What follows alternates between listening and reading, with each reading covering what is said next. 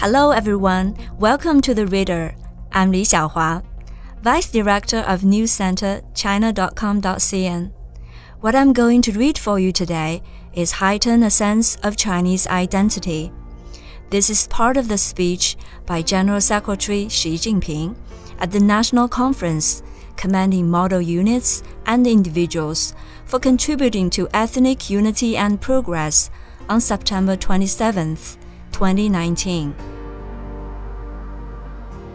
Now that Chinese socialism has entered a new era, the Chinese nation can look forward to the best period of development in history.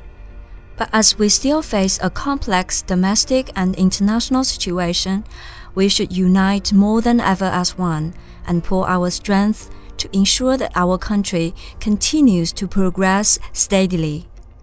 All ethnic groups as one family this is one of the fundamental guarantees for the rejuvenation of the Chinese nation.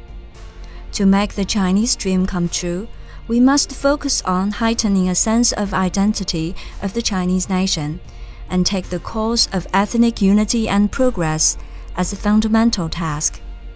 We must fully implement our party's theories and policies concerning ethnic groups, work together for common prosperity and development and help all ethnic groups remain as closely united as the seeds of a pomegranate, so that the Chinese nation will become a more inclusive and cohesive community.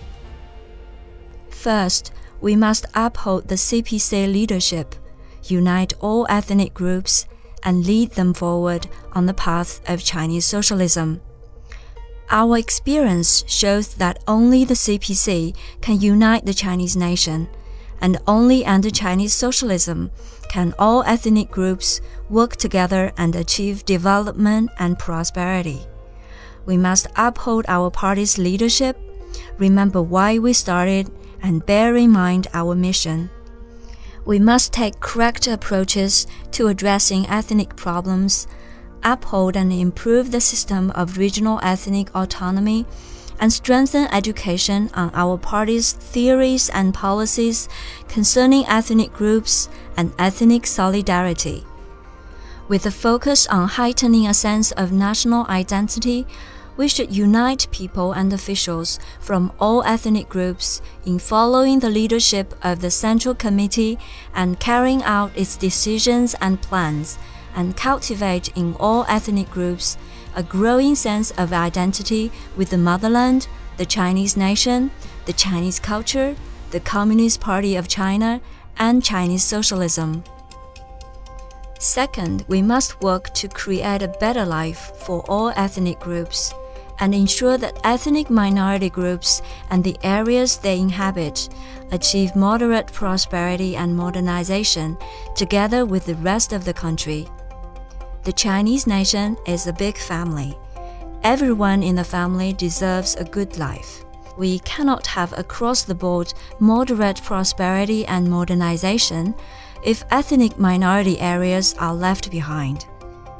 We should accelerate development of ethnic minority groups and the areas they inhabit, ensure their equal access to basic public services and help them turn natural resources into economic gains.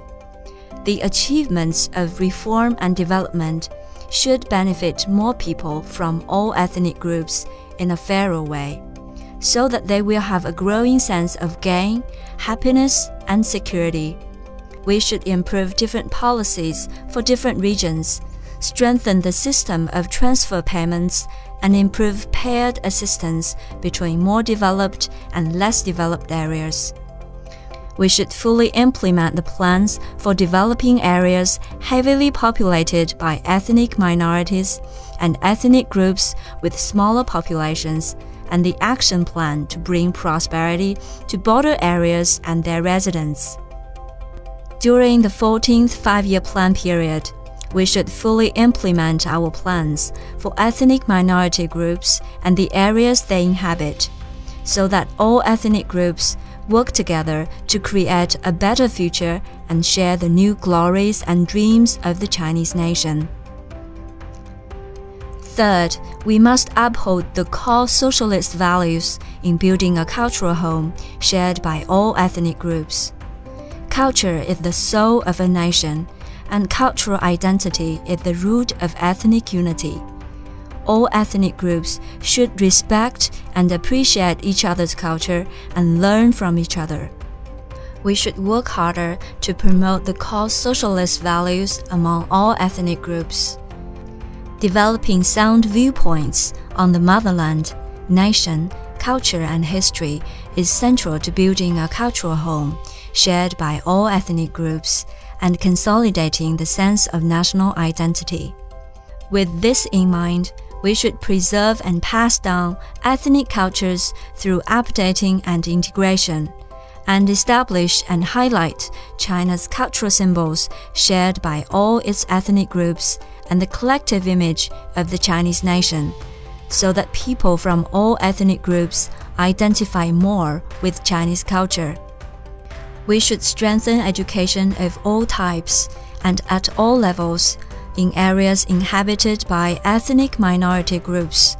Strengthen the education on standard spoken and written Chinese, and give people from ethnic minority groups a better education. We should place more emphasis on patriotism in educating young people, to sow the seeds of patriotism in every child we must seize the initiative in guiding public opinion and make the internet a fast growing space in building a cultural home shared by all ethnic groups and in consolidating the sense of national identity. Fourth, we must uphold the unity of the Chinese nation and enhance communication and integration between ethnic groups. For seven decades, and particularly since 1978, when reform and opening up was introduced. China's ethnic groups have strengthened their ties in many ways, and to a degree never seen before. They share the country's vast lands and live in compact communities. They also live amongst each other.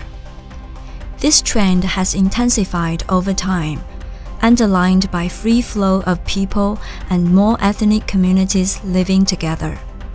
In response to this trend, we should come up with policies, measures, and mechanisms that are conducive to building an ethnically integrated society and improve the services for and management of the migrant population of ethnic minority groups, so that all ethnic groups work together for a better home and a brighter future.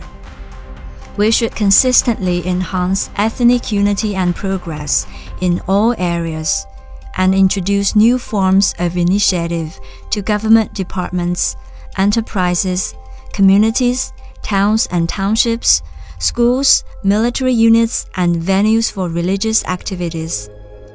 Han chauvinism and local ethnic chauvinism are both enemies of ethnic unity and must be opposed.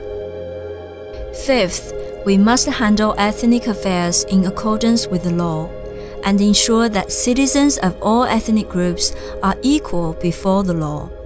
On the basis of the law on regional ethnic autonomy, we should improve laws and regulations concerning ethnic minority groups and protect the legitimate rights and interests of all groups by law. We must treat all equally without discrimination and pass judgments only through the law. Cases and incidents involving ethnic factors should be dealt with appropriately in accordance with the law, and citizens of all ethnic groups must enjoy their rights and discharge their obligations on an equal basis. The governance of ethnic affairs must be ruled by law. We must guard against and crack down on all forms of infiltration, sabotage, and subversive activities, violence, terrorism, ethnic separatism, and religious extremism. To improve our work in ethnic affairs in the current era, we must strengthen party leadership in this regard.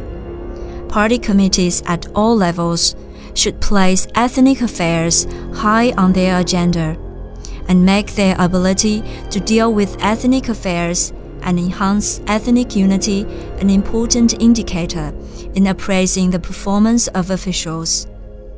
We should strengthen research on the basic theories and key issues of ethnic affairs, add new content to the discourse system of China's socialist theory and policy on ethnic affairs, and increase our influence and capacity to inspire internationally. To have a solid basis in addressing ethnic affairs, party and government organs, enterprises and public institutions, other political parties, and people's organizations should all participate and work together.